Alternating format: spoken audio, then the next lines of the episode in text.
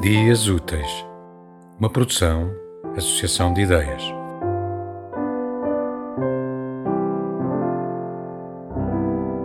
Medo. O medo é o princípio de todo o entendimento. Deves, por exemplo, ter medo do amor.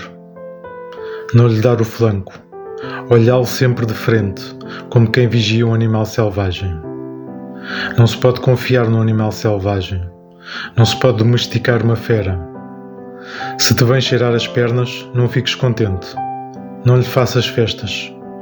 É um truque. À mínima generosidade, arranca-te um braço. O medo permite entender tudo isto. Sabes que te vai morder, mas não hesitas. Metes-lhe a mão pela goela abaixo e bloqueias-lhe as mandíbulas. Entendes que não podias fazer outra coisa. Assim que folgares a mão, ferra-te os dentes. Tinhas apenas um medo: chegar imaculado ao fim da vida.